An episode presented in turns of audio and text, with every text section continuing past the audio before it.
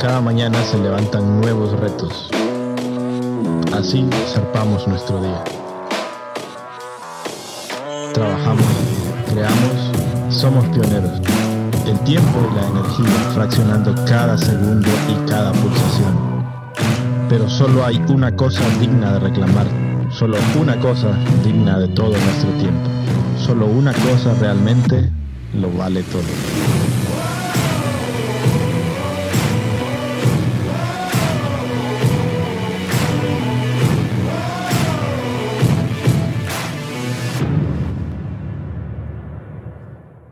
Buenos días a todos una vez más. Qué gusto tenerles con nosotros esta mañana. ¿Cuántos de ustedes han disfrutado adorar eh, con esa canción viejita que cantamos ahorita? Amén. Estuvo muy buena. Y en realidad, e, es, ese es un mensaje que eh, en cierta manera el mundo está tratando de empujar hacia afuera. Y es el mensaje de la purificación. Nuestro Dios es un Dios santo. Y nuestro Dios va a permanecer como un Dios santo. Y Él quiere que nosotros vivamos en la santidad con la que Él nos ha hecho santos. Y eso es lo increíble, que es Él quien nos hace santificados, Él es quien limpia, como decía Ariel, Él es quien viene y día tras día limpia nuestras vidas y, es con la sangre preciosa de Jesús. Podemos nosotros venir confiadamente al lugar de Dios, podemos venir con confianza, levantar nuestras manos y dice la palabra que Él va a recibirnos cada día porque cada día sus misericordias son nuevas. A mí me encanta e, esa oración, esa palabra. Y si usted ha estado en algún lugar donde tal vez en nuestra oración con el equipo o algo, va a darse cuenta que siempre, siempre hago esta oración porque e, es como lo mejor en lo que nosotros podemos despertar cada día, es saber de que hoy nuevas son sus misericordias. Hoy puedo venir y no importa que yo haya hecho, no importa que haya pasado, no importa eh, eh, si sigo siendo imperfecto porque seguimos siendo imperfectos, hoy puedo venir con confianza porque hoy sus misericordias son nuevas, su misericordia es refrescada día tras día. Y qué bonito que podemos venir a Dios, podemos confiar en la obra que Él está haciendo en nosotros día tras día. Y quiero terminar esta serie que hemos llamado Batalla por la Familia. Quiero terminarla esta semana hablando exactamente de esto. Quiero hablar de la batalla por la pureza porque esta es una de las cosas que va a, afectar nuestras vidas, va a afectar a nuestra familia, afecta a los matrimonios. Y es algo, es un área con la que todos vamos a tener que lidiar durante todo el tiempo de nuestra vida. Y no importa si usted está soltero, no importa si usted está casado, no importa si usted está divorciado, no importa si usted es viudo, no importa, yo creo que aún momificados todavía tendríamos que luchar con esta área. Es una realidad, si usted es humano, si usted es parte de aquí de la tierra, todos luchamos en esta área, todos vamos a ser tentados, hasta nuestro propio Señor Jesús, dice la palabra, fue tentado igual que nosotros. Entonces yo quiero que hoy podamos recibir en esta área la palabra de Dios, que podamos abrir nuestro corazón para que Dios nos hable, para que Dios pueda hablarnos de, una vez que Él viene y nos limpia y nos purifica, cuál es nuestra parte y qué quiere que sigamos buscando. Pero yo quiero que mientras estamos hablando de esto, yo quiero que todos recordamos y usted se relaje y abra porque sabe que todos somos imperfectos. Todos vamos a luchar en estas áreas, todos vamos a tener que tomar decisiones en estas áreas. Así que no quiero que se quede usted el resto del culto pensando, uy, ¿quién será? Porque somos todos. Somos todos. Estamos hablándonos a cada uno de nosotros. Esto aplica a cada persona sin importar en qué etapa de nuestra vida estamos. Entonces yo quiero que con una sonrisa, para que no asuste a nadie, dígale a la persona que está a su lado, ese eres tú. Ese eres tú. Oramos juntos, ¿está bien? Padre, una vez más quiero darte gracias, Señor, por tu preciosa presencia en medio de nosotros. Gracias, Señor, porque tú siempre estás dispuesto, siempre estás disponible y tu palabra nos dice que cuando venimos dos o más y llamamos a tu nombre, que tú ahí estás, Señor. Y hoy yo oro que tú puedas ministrar a cada persona, que tú puedas hablarnos y como decíamos en este momento, que hoy cada persona pueda ser purificado y limpiado, no importa de qué cosa, cosas que consideramos grandes, cosas que consideramos pequeños, lo increíble es que tú vienes y que tú puedes, Señor, limpiar nuestras vidas Y eres tú quien nos da la oportunidad y quien crea el camino para que podamos acercarnos a ti, Señor. Oro que puedas hablarnos este día, que puedas hablar a nuestra vida, que puedas ayudarnos a establecer verdades en nuestro corazón, a establecer convicciones en nuestra vida, en el nombre de Jesús. ¿Cuántos pueden decir amén? Amén. Y esa es un área en la que toda persona va a tener que tomar decisiones por el resto de su vida. No importa en qué momento estemos. Y en realidad no es tampoco la idea traer condenación a nadie a través de este mensaje, aunque vamos a hablar de lo que Dios quiere, porque más bien no importa qué pasó en tu pasado, no importa si cometiste errores, no importa, hay personas que vinieron a Cristo incluso ya casados con un matrimonio en dificultades, eh, habiendo tomado o cometido errores. Y hay gente que viene con un corazón dañado, un corazón herido. Y venimos cargando aquella mochila de cosas. Pero eso es exactamente lo que acabamos de hablar. Primeramente es Dios quien quita todo eso.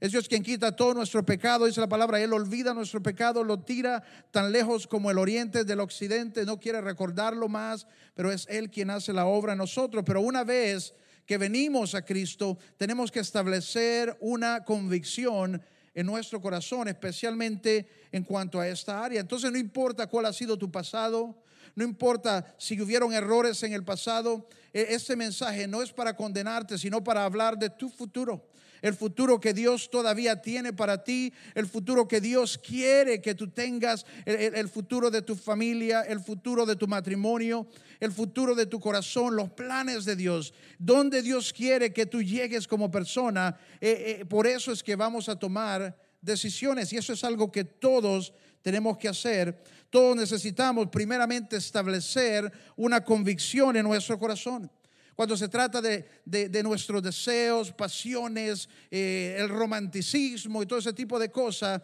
es parte de nuestra vida, pero Dios quiere que nosotros establezcamos una verdad en nuestro corazón, una verdad que nos guía. No vamos a ir donde el mundo diga, no vamos a seguir los deseos, no vamos a seguir nuestras propias pasiones incluso, sino que establecemos una verdad de Dios en nuestro corazón.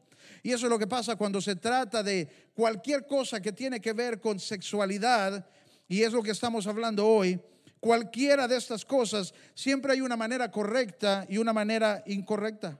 Y tiene que estar establecido en nuestro corazón cuál es la manera correcta. Dice la palabra, en los últimos tiempos la gente va a llamar bueno lo malo y malo lo bueno, pero ese no eres tú.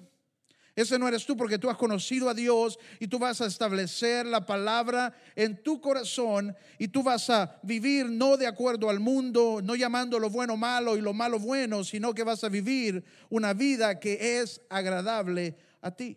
Tú no eres el que va a llamar bueno lo malo y malo lo bueno. Entonces, una vez más, me va a ayudar y dígale a la persona que está a su lado ahora, ese no eres tú. Dígaselo.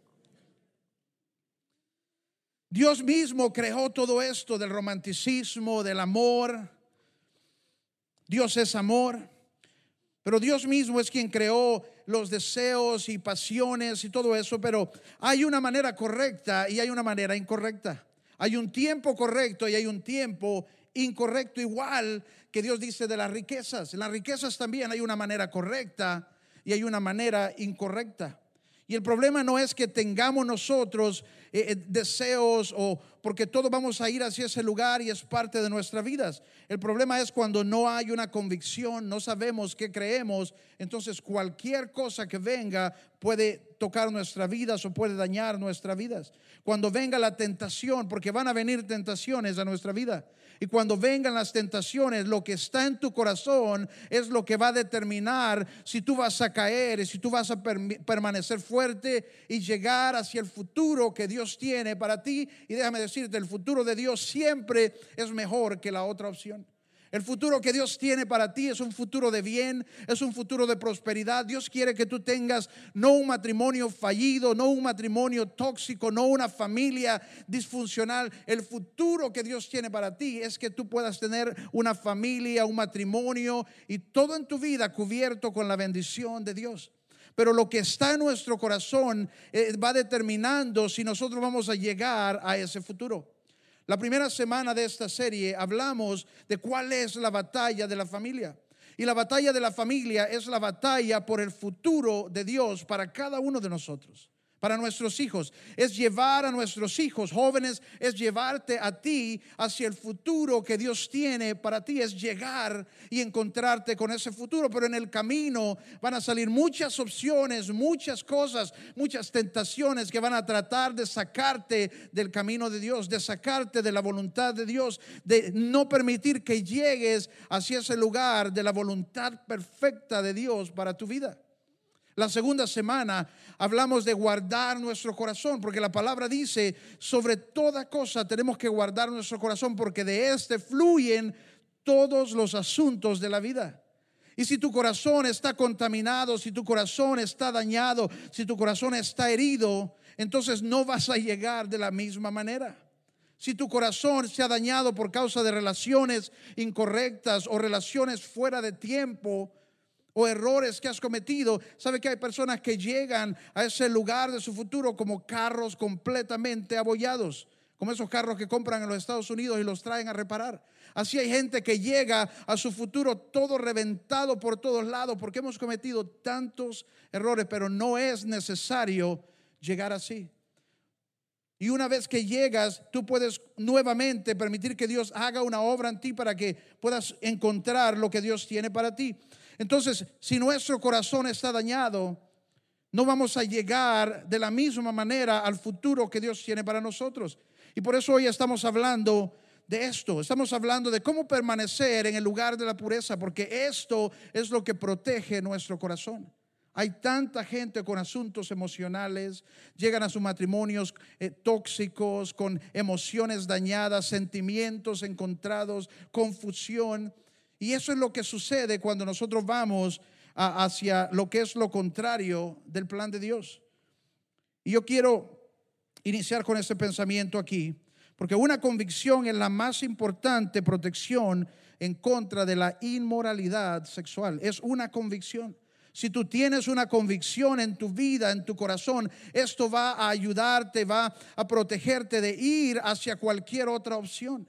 Esa es la mejor protección que tú puedes hacer. Primeramente es establecer una convicción en tu vida. Una convicción en tu corazón, decir temprano en tu vida, yo quiero la manera de Dios y no la manera del mundo. Yo quiero el plan de Dios y no el plan del mundo. Yo quiero lo que Dios tiene para mí y ninguna otra opción es suficiente. Tenemos que guardarnos, tenemos que decidir temprano que queremos ver lo que Dios tiene para nosotros. En Primera de Corintios 6, el verso 18, dice, huyan de la inmoralidad sexual. Todos los demás pecados que una persona comete quedan fuera de su cuerpo, pero el que comete inmoralidad sexual peca contra su propio cuerpo. Y esa es una verdad tan importante de entender porque todos los otros pecados, dice, estamos pecando hacia afuera. Pero cuando nosotros entramos en inmoralidad sexual, estamos pecando hacia adentro. Estamos pecando no solo contra Dios, sino también contra nosotros mismos. Y por eso es que hay tanto conflicto que viene de este pecado de entrar en relaciones incorrectas, de entrar en relaciones antes de tiempo. Por eso es que hay tanto problema y tantas consecuencias negativas, porque estamos pecando hacia adentro en contra de nosotros mismos y venimos a dañar lo que Dios dijo que protegiéramos y es nuestro corazón. Por eso es que hay tanta gente y el mundo habla y el mundo hace chiste y broma del corazón partido. Y eso es una verdad. Y es que cuando una persona llega a ese lugar, cuando su corazón está dañado, ya las cosas no funcionan de la misma manera. Entonces Dios dice, no, no, no vayas hacia la inmoralidad sexual, huye de la inmoralidad sexual. En segunda de Timoteo, en el capítulo 2, versos 21 y 22, dice, así que si alguno se limpia de estas cosas, será instrumento para honra, santificado, útil al Señor y dispuesto para buena obra. Y en el 22 dice, huye también de las pasiones juveniles. Ese es el consejo de la palabra, huye de las pasiones juveniles. ¿Cuántos de ustedes se sienten juveniles hoy? Levanta la mano, ¿cómo? Tres, cuatro, ajá. Yo sabía que así iba a ser, entonces también puse un versículo para los viejitos. Porque esto, aunque dice la palabra las pasiones juveniles, en realidad tenemos que huir de las pasiones que están fuera del tiempo, las pasiones que son con la persona incorrecta, seamos jóvenes o seamos de cualquier edad. Pero dice Gálatas 5, 19 al 21, las obras de la naturaleza de la carne, Las obras de la naturaleza de pecado se conocen bien, son inmoralidad sexual, impureza, libertinaje, idolatría, brujería, odio, discordia, celos, arrebatos de ira, rivalidades, disensiones, sectarismos. En el 21, envidia, borracheras, orgías y otras cosas parecidas. Les advierto ahora, como antes lo hice, que los que practican tales cosas no heredarán el reino de Dios. Y lo que yo quiero que hagamos primeramente es ver en la Biblia la historia de una persona. La historia de una persona que hizo exactamente esto en un momento de debilidad en su vida, tomó una decisión que cambió su futuro, una decisión que lamentó por el resto de su vida, una decisión que cambió ese futuro que Dios tenía para él. Y cada uno de nosotros tenemos que proteger el futuro que Dios tiene para nosotros. Por eso venimos a buscar a Dios, por eso adoramos a Dios, porque queremos lo que Dios tiene para nosotros. Cada uno que estamos aquí, estamos aquí porque queremos lo de Dios. Venimos a adorar y nos derramamos delante de Dios exactamente por eso, porque queremos la bendición de Dios. Y cuando la bendición de Dios está sobre nuestras vidas, hace una diferencia en nosotros. Hace una diferencia en la familia, hace una diferencia en tus relaciones, hace una diferencia en tu matrimonio, hace una diferencia en cómo las cosas funcionan, porque la presencia de Dios está ahí y la bendición de Dios se derrama en cada área de nuestras vidas. Y Dios dice, aléjate de la inmoralidad sexual, aléjate de todo aquello que va a contaminar o a dañar ese futuro.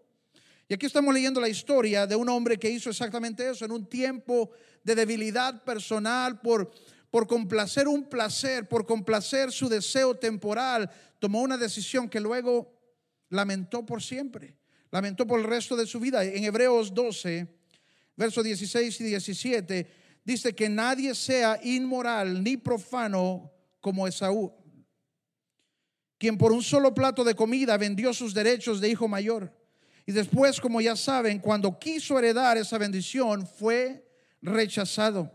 No se le dio lugar para el arrepentimiento, aunque con lágrimas buscó esa bendición.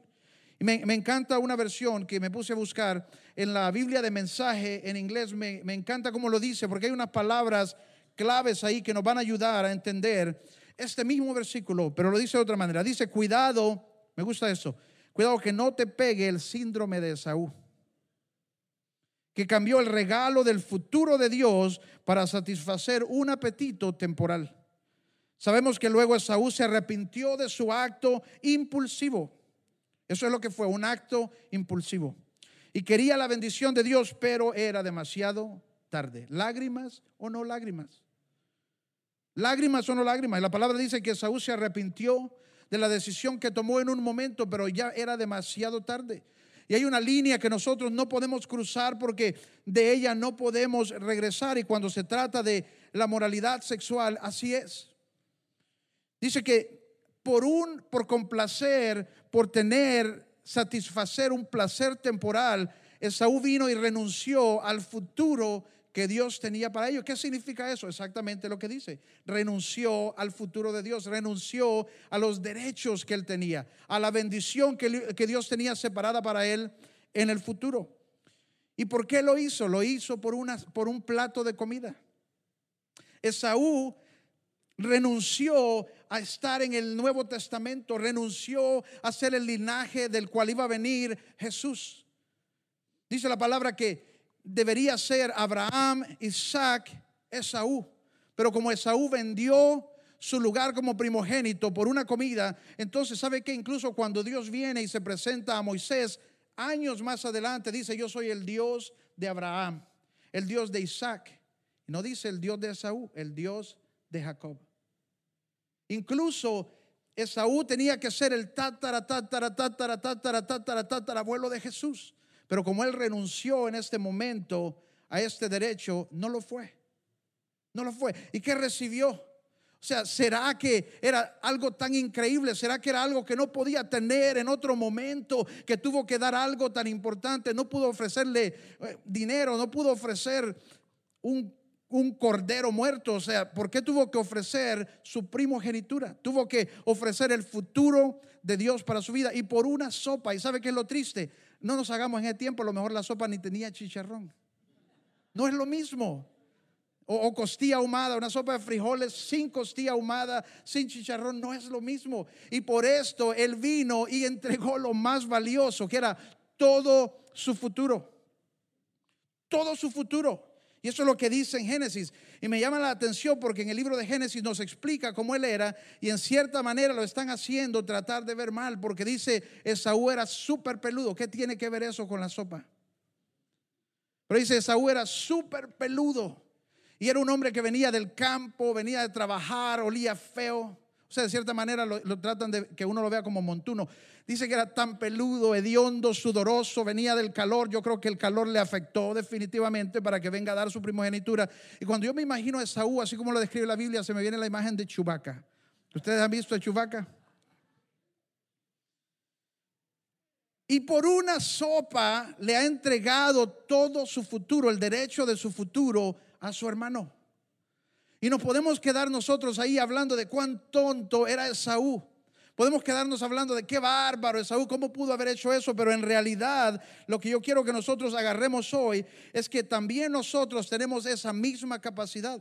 También nosotros pasamos momentos en donde fácilmente nos volvemos iguales que Esaú, en donde nosotros tenemos que darnos cuenta, yo también soy capaz de hacer en un minuto lo que voy a lamentar por años. Cuando viene la tentación, nosotros también nos encontramos en esa capacidad en donde podemos tomar una decisión y satisfacer un placer temporal y dañar lo que Dios nos ha ofrecido en el futuro, dañar el matrimonio del futuro, dañar tu relación con ese príncipe azul que has pedido. Por un momento de placer en el momento incorrecto, con la persona incorrecta. Pero todos tenemos la capacidad de renunciar a lo que es lo más importante en nuestra vida cuando estamos en un momento de debilidad, cuando estamos eh, cuando tenemos una tentación por satisfacer un placer. Y en ese momento, ¿sabe qué? Olvidamos el valor del futuro. Olvidamos el valor de lo que Dios quiere darnos en el futuro. Olvidamos el valor olvidamos el dolor que una decisión o una relación incorrecta va a traernos. Olvidamos el valor de la esposa o el esposo por, el que hemos esperado años. Olvidamos cómo esto va a afectar nuestro matrimonio. Olvidamos cómo esto va a afectar la vida de nuestra familia, de nuestros hijos. Olvidamos las maldiciones que pasamos a las próximas generaciones cuando hay pecado en nuestra vida. Fácilmente lo olvidamos cuando nos encontramos en el lugar de, de nosotros ir hacia un placer temporal. Y, la manera en la que yo puedo entender esto y verlo es como, ¿alguna vez ha ido usted al súper con hambre?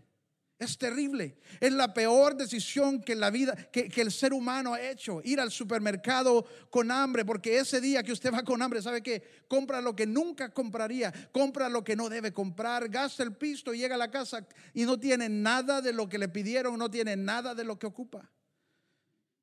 Yo, yo lo he hecho y ¿sabe qué? Se arrepiente uno. Y llego a la casa feliz y me queda viendo a mi esposa y como, y un montón de churros, galletas y chocolates. ¿Dónde están las cosas que yo pedí? Te pedí que trajeras asistín y yo, yo pensé que era ice cream. Porque, porque cuando vamos con hambre, estamos en un lugar vulnerable, nos encontramos en un lugar donde vamos fácilmente a tomar las decisiones negativas. Y sabe que eso es exactamente lo que sucede cuando nosotros somos tentados en, en, en estas áreas. Fácilmente tomamos una decisión que luego vamos a lamentar por mucho tiempo. Y podemos entregar algo que luego no podemos recobrar. Dice la palabra que Él buscó la bendición con lágrimas. Con lágrimas rogó para que Dios se la diera de regreso y dijo, era demasiado Y hay una línea que tú puedes cruzar y después de que cruces esa línea es demasiado tarde. No importa si tú eres adolescente, si tú eres un joven, si eres de universitario, si estás soltero, si estás casado. Hay una, una línea que tú puedes cruzar de la cual no puedes regresar. Y luego, aunque vengas con lágrimas, hay cosas que se pueden perder, hay consecuencias que van a suceder. Y tenemos que recordar por eso que en algún lugar el enemigo está preparando hoy un plato de sopa con el que te va a tentar. Porque eso es lo que el diablo hace, dice la palabra. Él anda buscando cómo dañar tu vida. Él anda buscando cómo robar tu futuro. Él anda buscando cómo dañar tu futuro, cómo evitar ese futuro. Eso es lo que él quiere. Y en el momento perfecto Él va a venir cuando menos lo esperas. Cuando te encuentras, cuando estás bajado, cuando estás desanimado, cuando las cosas no están funcionando, cuando te sientes que nadie te ama. En ese momento Él viene y trata de aprovecharse de ti cuando estás ansioso, cuando estás pasando estrés, cuando tu matrimonio está pasando por una prueba, cuando las cosas no se ven como tú querías que fueran, Él va a venir y dice la palabra que va a venir de una manera engañosa, que va a venir con trampa, que va a venir con la, la palabra lo llama artimañas, o sea, trampas, disfraces, espejismos para tratar de seducirte, va a traer una tentación a la que tú puedas caer en el momento de tu debilidad. Y la palabra llama esto, dice, ten cuidado con el síndrome de Esaú, que en un momento de debilidad entregó su futuro por complacer un deseo impulsivo, entregó su futuro. Y el enemigo va a venir y tratar de escaparte. Y todos somos capaces, todos somos susceptibles a la tentación. Todos podemos en el momento incorrecto tomar la decisión incorrecta. Y Dios dice, aléjate de eso, aléjate, evita, huye de ese lugar, huye de esas cosas.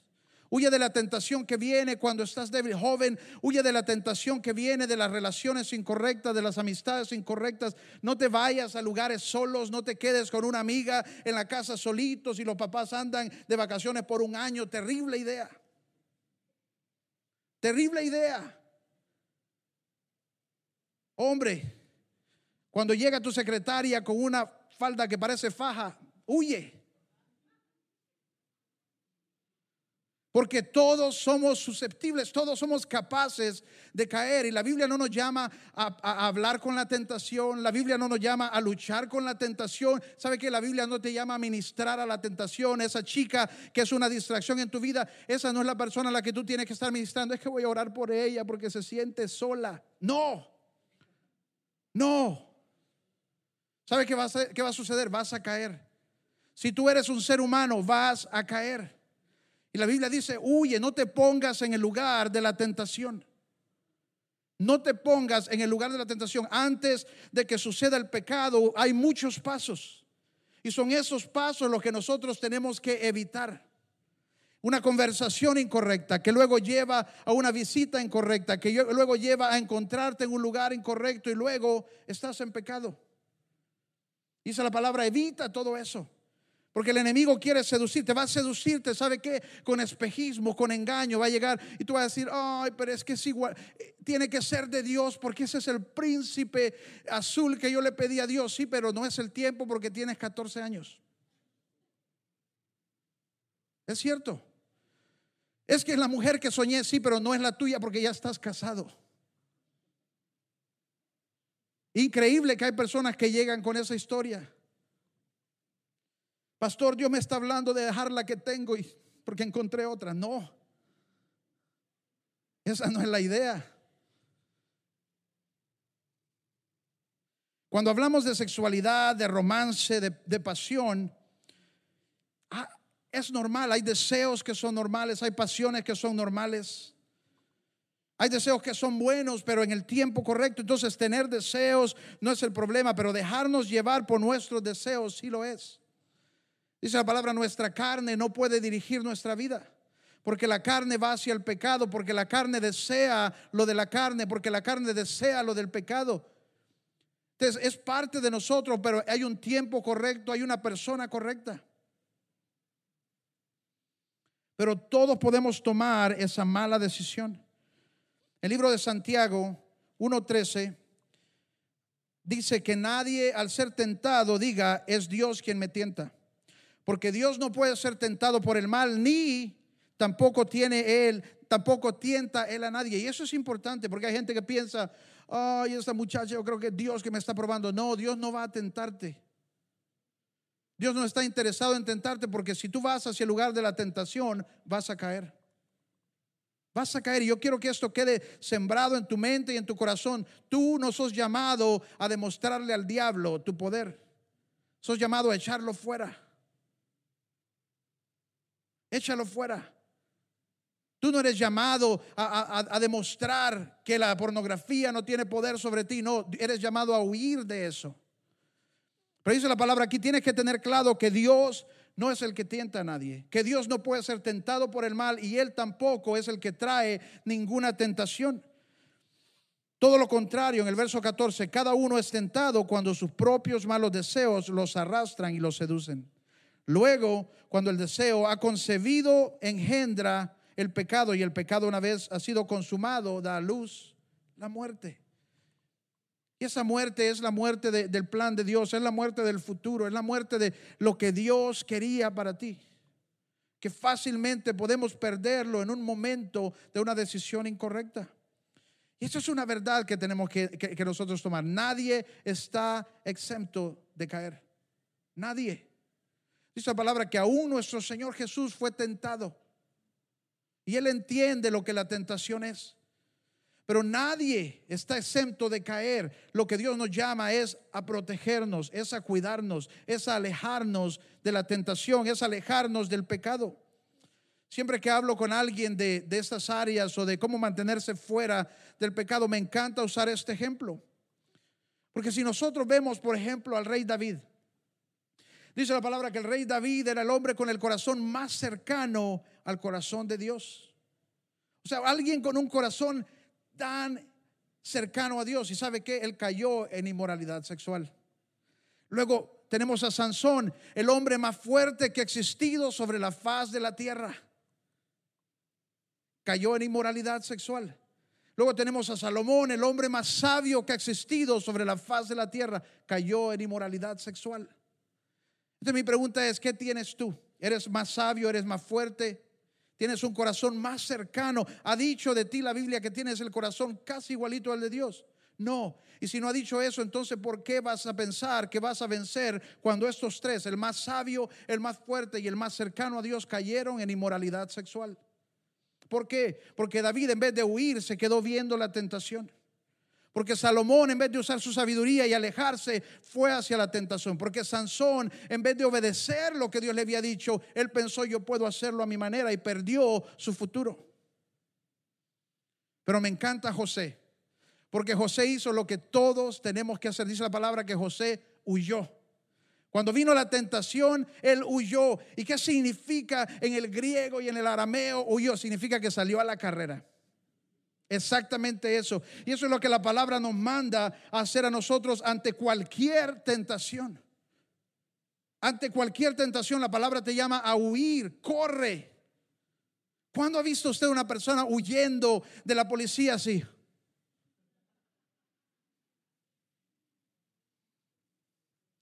Y ahí viene la policía con carros y a la carrera y ahí va él huyendo. No, cuando alguien está huyendo, está huyendo y se sabe que está huyendo. No le voy a hacer el ejemplo de rápido porque me va a salir igual que el lento. Pero ese es el consejo de la palabra. Dice, huye. Huye. No te pongas en el lugar de la tentación porque vas a caer. No eres Superman, no eres Sansón, no eres David, no eres Salomón. Vas a caer. Hasta ellos cayeron. Pero José, José no cayó porque huyó. Literalmente salió corriendo de la casa de Potifar, desnudo a la carrera, pero no cayó. Y qué bueno que no cayó porque iba desnudo, se pudo golpear.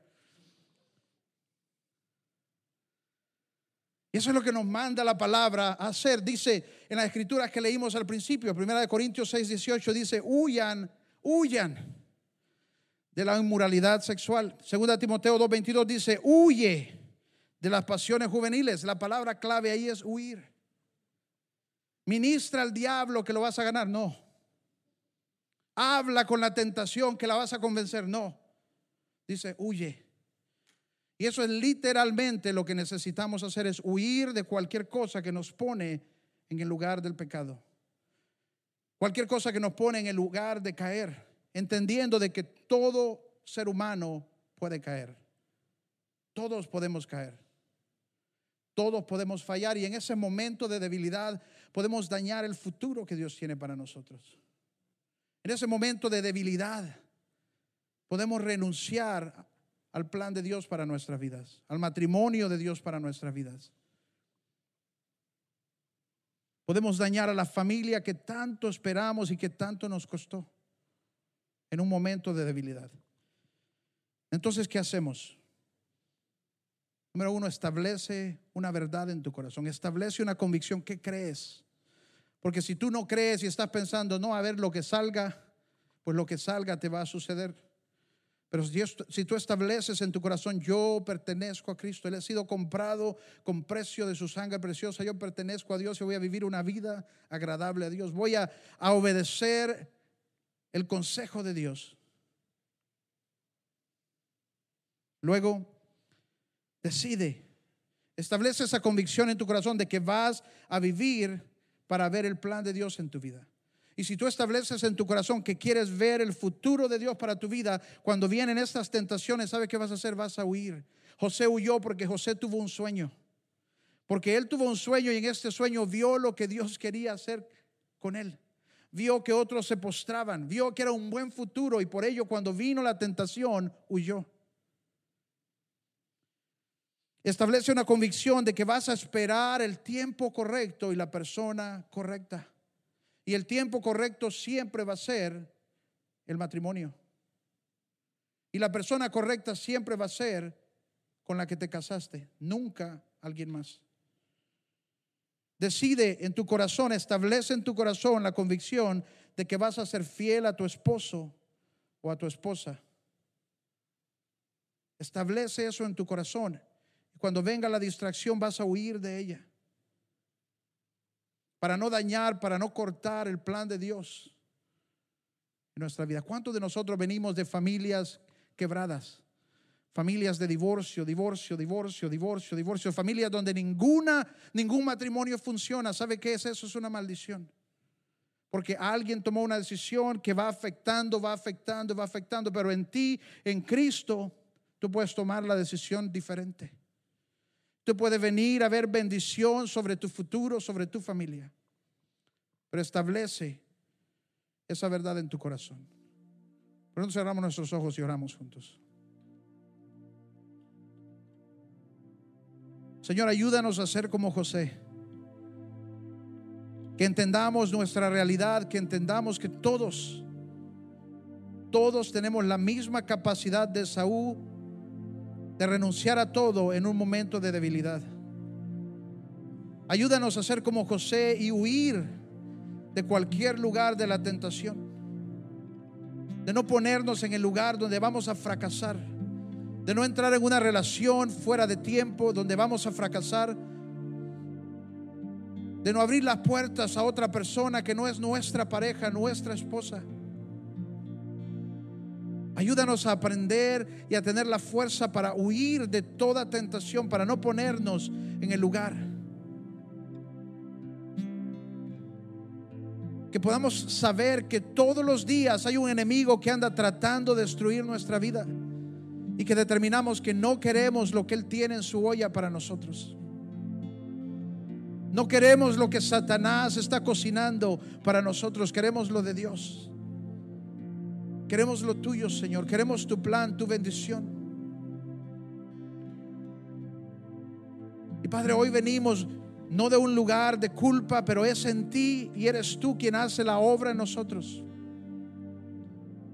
Y hoy podemos salir de ese lugar sabiendo de que tú, Señor, nos ayudas y que tú has creado el camino para que podamos vencer.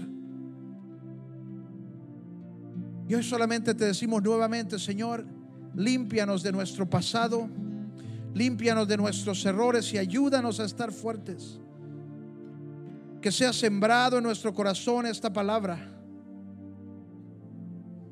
Que sea sellado nuestro corazón con esta verdad y que no veamos lo bueno como lo malo y lo malo como bueno.